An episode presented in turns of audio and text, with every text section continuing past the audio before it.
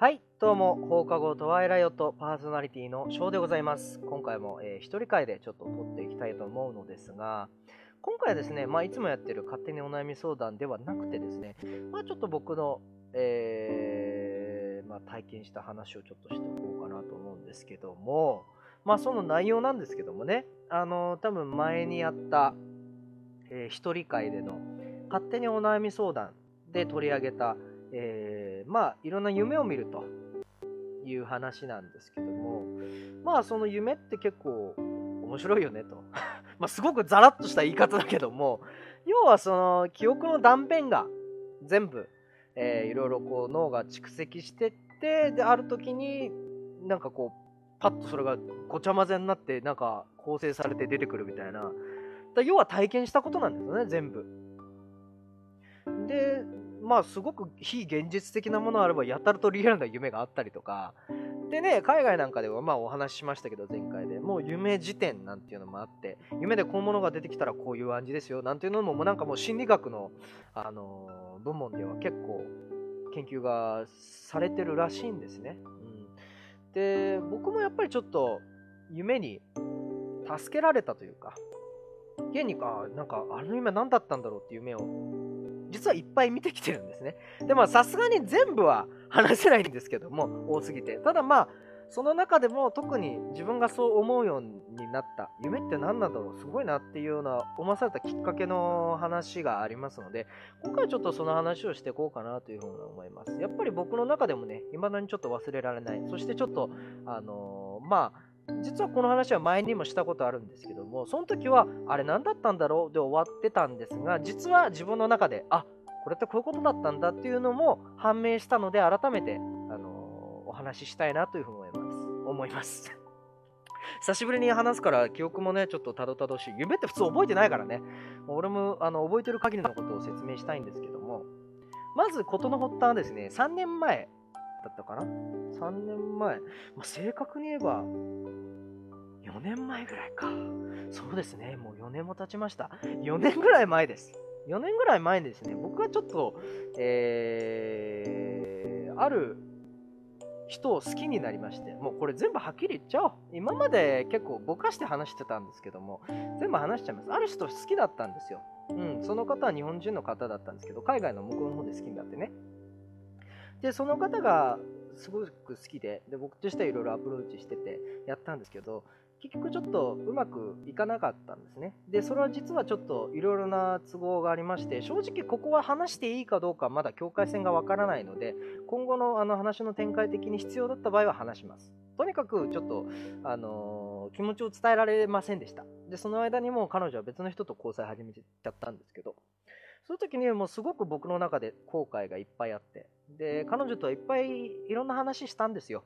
自分は今こういうふうに思ってんだけどどうかなとかって話した時に僕は彼女と自分が全然違う真逆の人間だと思ってたんだけど実は彼女もあの僕みたいに、まあ、僕が言ったのは僕はすごく下に下がっていってしまうすごく落ち込みやすいんだ。なんでこんな自分ダメなんだろうって思っちゃうことが多いんだけどいつもねあなたは笑ってるけどなんかすごくすごいなって思うんだよねっていう話したら実は私もあなたと同じでこう下がっていってしまう。すごく自分に自信もないけども下がっていってったら意味ないから私は上を見上げていこうと思うんだ。だからいつも笑うようにしてるっていうようななんかこうすごく前向きな言葉をもらってすごくそれで好きになったんですね。あこの人いいなと思って。なんだけども結局気持ちが伝えられず。ただなあの友達として結構あのいろいろなこと話せる仲だったような気はするので結構話してたんですけどもただやっぱりちょっとショックが大きすぎてやっぱ当時周りの人たちはそのことを僕は言わずともみんな知ってくれてたんですよ。やっぱ分かってたみたいでみんな。僕分かりやすい人間みたいで。分かってたみたいで。で結局あのーすごく励ましてくれたんです。ただどんなに励まされてもどんなに人としても人と一緒にいてもすごく寂しかったしものすごくね辛かったんですよ。どうしても開き直れなくてどうしても立ち直れなくて本当にあの時期は苦しかったです。そんな時にある夢を見て僕はこうちょっと前を見れるようになったっていうのがあります。その夢っていうのがですね僕夢の中でですねあの道を歩いてるんです。その道っていうのが僕が大好きな街があってまあそれははっきりと言いますけどあのあの鎌倉とかあそこら辺なんですね。まあもっと言えば七里ヶ浜とか鎌倉高校前とかあそこら辺なんです。僕あの実はあそこら辺を学学生時代よく散歩してて僕の散歩コースで大好きな道だったんですね。そこを僕が夢の中で歩いてるんです。ポクポクポクポク。ああやっと帰ってきたななんて思いながら。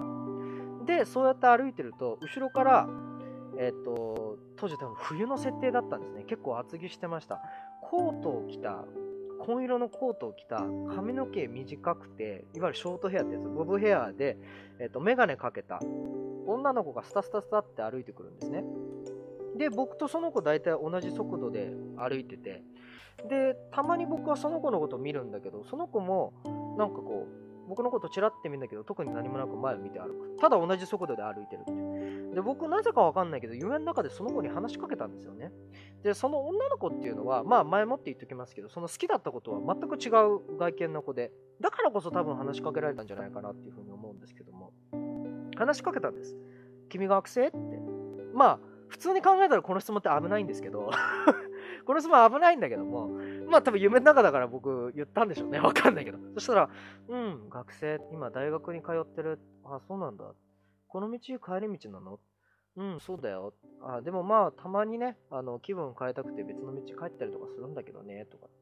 なんかそんな会話をずっとしてたんです。で、なぜかわからないけど、僕その会話がすごく楽しかったんですね。で、なんか、なんてことない会話なんです。ああ、そうなんだ。俺もここ散歩道で好きでさ、よく来るんだよね。ああ、確かにね、散歩にはいい道だよね、ここね。とか言って。なんかそんなような話をわちゃわちゃわちゃわちゃしてて。で、まあそんなに長い時間じゃなかったんですけども、しばらくして、その子が急に歩く速度をタタタタって早めるんですね。だから、あ、行っちゃう。あ、まあそうか。まあそんな見ず知らずのやつと長いこと話さないわなと思って。で、行っちゃう。角曲がっちゃうと思った時に、なんかすごくね、もったいないなと思ったんですよ。このままなんか終わらすのもったいないなと思って、ちょっと声を張り上げる感じで、あのさ、って、その子ピタッと止まってこっち向いて、あのさ、俺たまに好きでここ来るからさ、もしよかったらさ、あの、会ってくんないからまたって言ったんですよ。そしたら、ああ、いいよ、全然。まあ、うん、まあ、携帯持って、いつも、まあ、連絡取れるわけじゃないかもしんないけど、まあ、じゃあ、携帯の番号教えとくわ、みたいな感じになって。当時、だから4年前ぐらいだから、まだガラケー持ってた頃ですよ、僕が。で、ああ、いいよ、みたいな感じで。で、当時、あの、まあ、ガラケー持ってた人はわかるだろうけど、赤外線、赤外線通信。あれで、連絡先を交換したの。で、向こうの情報が入ってきて。で、これ面白いのが、普通ね、夢の中に出てくる文字とかって、文字化けして見えないんですよ。番号とか。で、現に、そのディスプレイに映された番号っていうのは見えなかったの。文字化けしてた。ただ、名前だけ見えた。名前は 宮崎、名字が宮崎で、下の名前がおつみって名前だった。俺びっくりしてさ、えって、おつみって、そんなさ、町娘みたいな名前のやついないじゃん。おつみって。おつみたいなさ、おとせとか、おつとか、おかどとかさ、そのレベルじゃん。おつみと思って。なんだこの名前。まあ言わなかったよ、その時は。ただ、その夢の中でもやっぱ驚いた。おつみ、おつみって言うんだ、この子。で、なぜかわかんないけど、これ夢の特徴で、そのフレームみたいにパッパパッパ状況が変わるんですよ。で、そこから国パチッと状況が変わって、僕はその子の住んでるアパートかマンション、マンションだったな、あれは。マンションですね。オートロックついてたから。マンションの下にいたんです。で、その子が、ちょっと荷物置いたり着替えてくるから待っててって言われただ多分、状況的にその後も、じゃあ、暇なら一緒にどっか行くみたいな多分感じになったんでしょう。で、僕しばらく待ってました。待ってたらその子が、まあ、なんか急にね、そこから面白いんだよ。夢ってまた変わるんだよね。非現実的なの。その子が夏の格好に変わったの。ショートパンツ履いてて、半袖着てたの。俺はね、服そのまんまだったかな。自分の服まではちょっと覚えてないけど、その子の服装は覚えてる。急に変わったから。だからなんか、さっぱりしたな、みたいな。あんだけコートとか着てたのに、みたいな感じ。で、メガネも外して着てたんだけど。で、その子が出てきたのは一人じゃなかった。もう一人、女友達と一緒に来てたで、女友達と、あれ、こうだよね、ああだよね、とかって楽しそうに喋りながら歩いてくの。で、俺は、その後、金魚の糞みたいに、ポツポツポツポツ歩いてついてったの。で、しばらくしたら、あ、じゃあまたね、とかって、その子と別れたの。で、その後、僕はその子と合流して、じゃあどっか行こうかみたいな感じで、うん、じゃあ歩こうかみたいな感じでしばらく歩いてた。で、その歩いてる途中も多分なんてことない会話してたんだと思う。細かい会話までは全部覚えてないけど、すごく楽しかった。要はその会話してる時と同じ楽しさがあったっていう、その楽しいっていう感情だけがすごく残ってたのを今でも覚えてます。で、ずっと、あのいろいろあって、確かね、またね、非現実的な状況がまた起きたのよ。なぜか高校時代の友達がちっちゃいなんかあのトリックって見たことあありますかね？あのドラマの。トリックであの上田阿部寛がやってる上田が乗ってるようなちっちゃい車に、えーと、高校の友達が乗ってきてそこに何人も牛詰めになって乗ってんのよ。それに呼び止められて「おおお前乗ってくか?」って言われたの。で、俺、どう考えても乗れないのに、その後ろになぜか乗ったの。その子と一緒に、おつみと一緒に乗ったの。で、前の方でその友達と、他のね、なんか男女みたいにいっぱいいんだよ。なんかガイガイガイガイしてんの。その後ろで、俺とおつみは座りながら、なんか静かに特に喋りもせず、窓の外をずっと見てたりとかしてたの。で、たまに会話とか外してたの。見てあれ、あ、すごいねあれ、とかなんか言いながら、うん、本当だね。なんか2人だけの空間みたいな。前だけすごい騒いでんのに、後ろすごい静かみたいな。なんかそんな場面もあって、変わってるよね。夢って非現実的だよ、そういうとこ。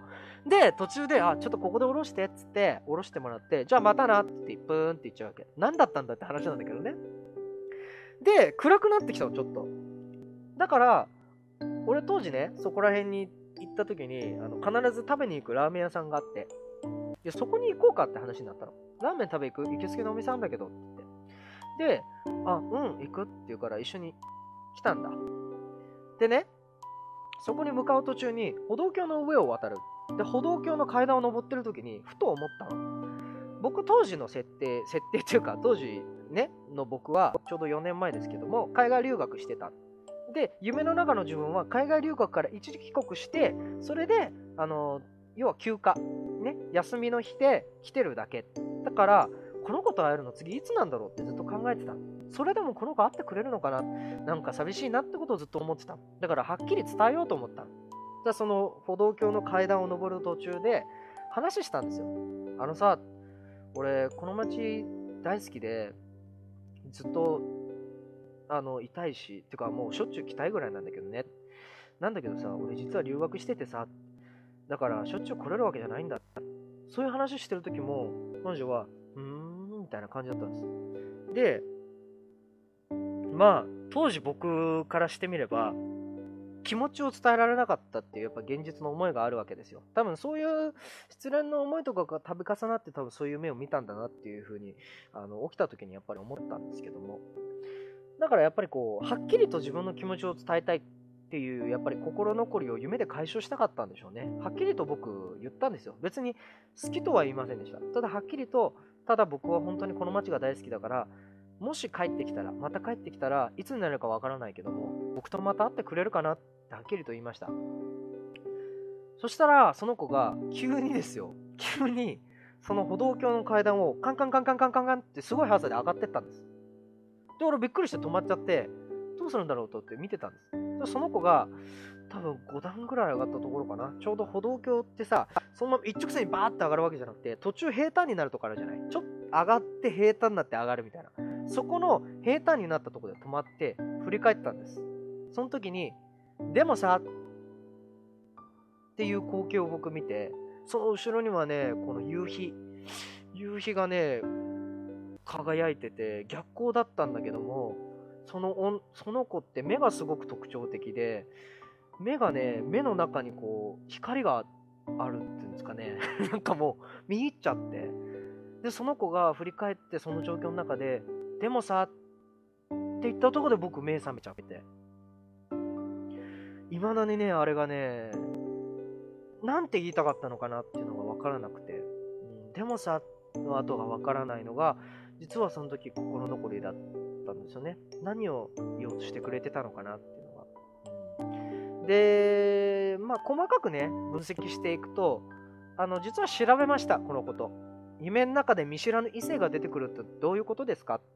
調べた結果ですね、見知らぬ異性が出てくるということは、実はそれって自分の分身なんですって。で、あの夢を見られてる人っていうのは現実にいるらしくってそういう人たちってまあベタですけどもあの夢の中で自分が夢を見てるのがどうなのかっていうことを確かめる術を持ってるらしいんですね。まあベタですけどもほっぺたつねるっていうのは多分あれベタなやつです。漫画とかで見るでしょ？ほっぺたつねっても痛くねえ痛いなら現実だみたいな。なんかそういう感じのことでそういうのがあるらしいです。で夢をそういうふうにあのー、自覚して見れる人たちはそういう見知らぬ異性が出てきた時に話しかけるんですっそれによって自分がどういう人物なのかっていうのを客観的に見ることができる。だからそれによって自分と、えー、例えばその見知らぬ人がすごく印象が悪かったらそのそれがいわゆる自分の、えー、悪いところ。そう。だからあ自分はやっぱり周りに印象悪く見られてるんだなじゃあ直そうっていう風にそういう風にするらしいんです。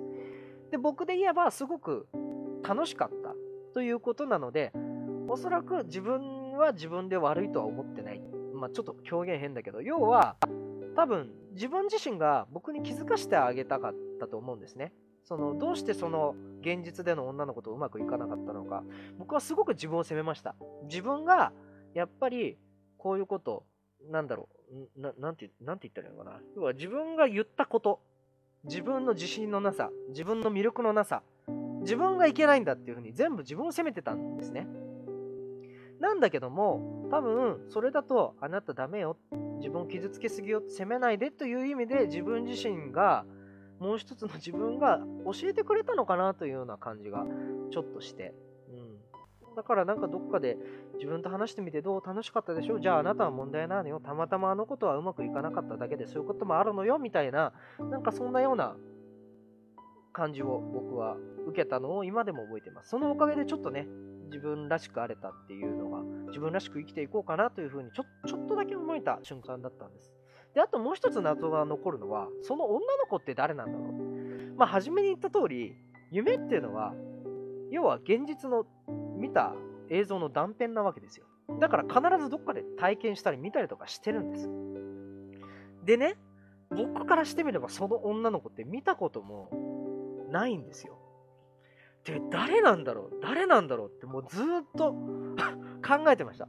なぜならすごく好みだったから すごく好みな子だったのに誰だかわからない。誰なんだろう？あの現実で好きなことも一切似てないしな。何なんだろう？何なんだろう？それである時思い出したんです。ちょうどそれから1年か2年後ぐらいかな。子供の時のことを思い出したんですよ。実は僕、子供の時、まあ、あのこのラジオ聴いてる方はご存知かもしれないですけど、僕は母子家庭で育って、僕は母親に育てられました。でね、よく遊びに行く時に母親の友達がいたんですよ。で、いろんな友達がいて、それこそ僕み、あのうちの母親みたいに子供がいる、えー、ママ友だとか、あるいはそれこそ、えー、母親がもっと働いてた職場での友達とか、学生時代からの友達とか、女性が多かったんです。その中に1人だけ、1人だけね、そのおつめとビジュアルがぴったり合致する人がいたのに気づいたんです。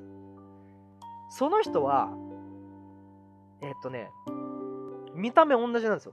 当時僕が子供の頃は珍しいショートヘアの人だったんです。うん。でね、正直言って、まあ当時僕のいろんな母親の友達をいろいろ見て比べても、比べてみると、自分が一番好きだった人なんですよね。まあいわゆるマセガキってやつですかね 子供ながらにすごく好きだったんです、その人のこと。なんで好きだかだったかっていうと、その人、僕を同等の立場で見てたんですよね。同等の立場って言うと変だけど、要はさ、友達の息子ってなると、喋り方とか接し方が優しくなるでしょ。何々君どうとかだよね、あ、そっかそっかでいい子にしてないねとかって言うじゃん。若干それが俺としては距離を感じてたんですよ、子供ながらに。でもそうなるのは普通だろうな、優しいなぐらいに思ってた。ただそいつ、その女性なんですけど、あの、言っちゃいますね、名前。大島って人なんですけど、俺は大島って呼んでました。大島って呼んでたんだけど、その大島は俺にだけ、やたらと厳しいんですよ。おい、しょ、ちゃんとやれよ、みたいな。今で言うツンデレみたいな感じ。そう、ツンデレでした、今で言う。だからすごい厳しいし、ちゃんとやれよとか、言葉悪いのに、たまにすっごい優しいんですよ。ほら、ちゃんとしなとか、ほら、危ないよとか。で、手つないで歩いてくれたりとか、すごい優しくて、可愛くて、なんかこう、なんすごく好きだったんです。で、母親に、その大島のことを、あの、き久しぶりに聞いてみたら、あの、やっぱり当時すごく可愛がってくれてたらしいんですよだからその大島は結構僕は東京の結構まあどどこら辺って言うとあれだけど僕の住んでるとこ東京割と中心の方だとだと思うんですけどもそこから結構離れた結構東京の端っこの方に住んでたのにもかかわらず呼んだら必ず来てくれたっていう風に言ってたんで結構可愛がってくれてたんだなって。で子供の時はその人が好きっていう感情が分かんないからただ一緒に遊びたい遊びたいわーわーみたいな感じで慣れ親しんでたけど今思うと思い返すと多分あれって好きっていう感情だったんだなっていう風に思いますね。だからこうななんだろう。すごいよねやっぱ人の心って。そんだけさ心の奥の方にしまわれた映像と感情を掘り起こしてさそれをデータをもとに夢を作り出して俺をまあ意図的にじゃないと思うけど励ましてくれたっていうやっぱそれはやっぱすごいなって個人的に思いましたね。うん。すごく納得もいったしね。あああれ大島だったんだありがとうな大島今会いたいんだけど正直消息不明なんですよね当時の連絡先とかは残ってて問い合わせてみたんですけどちょっと連絡取れなくて、多分住んでるところももう今変わってしまったので、正直今どこいるかわからないです。すごく会いたいですね。会えるものなら。まあ結構ね、僕も引っ越ししちゃったりとか、子供の頃ね、して、あとまあ、あのね、疎遠になっちゃったみたいな感じで、結局もう今はどうなってるかわかんないんですけど、だから、なんでしょう、夢って、不思議ですよね、本当に。やっぱ隠されたメッセージが僕はあると思ってます、夢には必ず。うん、やっぱりその医学的とかね、専門家に言わせば、いや、大したことありません、気にしないでいいですよ。そういうのはただ現実のなんとかだで、多分いろいろ言ってくると思うわ。うーん、俺はむしろ、なんかのメッセージと思って生活してた方が楽しいし、意外とそういう風に思ってやってると、今までうまいことことが進んできたことが多いので、割と夢で起きたメッセージっていうのは、まあ、起きた出来事っていうのは、なるだけメッセージに変換して自分の中に取り入れるようにしてます。だからちょっとね、まあ、なんてことない夢もあるし、それこそ僕みたいに変わった夢ももっとね、他にも、実はこのおつみっていうのはもっと出てきます。そう、このおつみちゃんは普通変わってるでしょ。夢の中で見知らぬ人って1回しか出てこないのに、この人もう2回出てくるんですよ。そのお話もね、また別なんかの時にできたらと思うんですけども。えー、なのでね、まあ皆さんもなんか、そういう夢みたいなのあったら、やこんな夢ありましたよ、変わった夢ありましたよ。なんてあったら、ちょっと教えてほしいな。もしあったらね、うん、それかもしあったら、なんか書き留めてみて、周りの友達とかさ、まあ、それこそまあ家族でも誰でもいいけど、なんか話してみたら意外とそういうので、あ、私もそういうのあるとかあるかもしんないから、うん、どうだろうか。うん、まあ、今回はそんな感じでね、まあ僕の夢の話をちょっとさせていただきました。あんまりね、人の夢興味ないだろうし まあ夢のことを覚えてることすら少ないだろうけどもね。ただこの夢だけはすごく僕印象的で、あのこの夢に救ってもらった、自分にそれこそ自分自身に救ってもらったっていうふうに今でも感謝してる、えー、すごく重要な夢です。ということでね、また次回も、えー、放課後トワイライオットよろしくお願いいたします。それでは皆さんまたさよなら。バイバイ。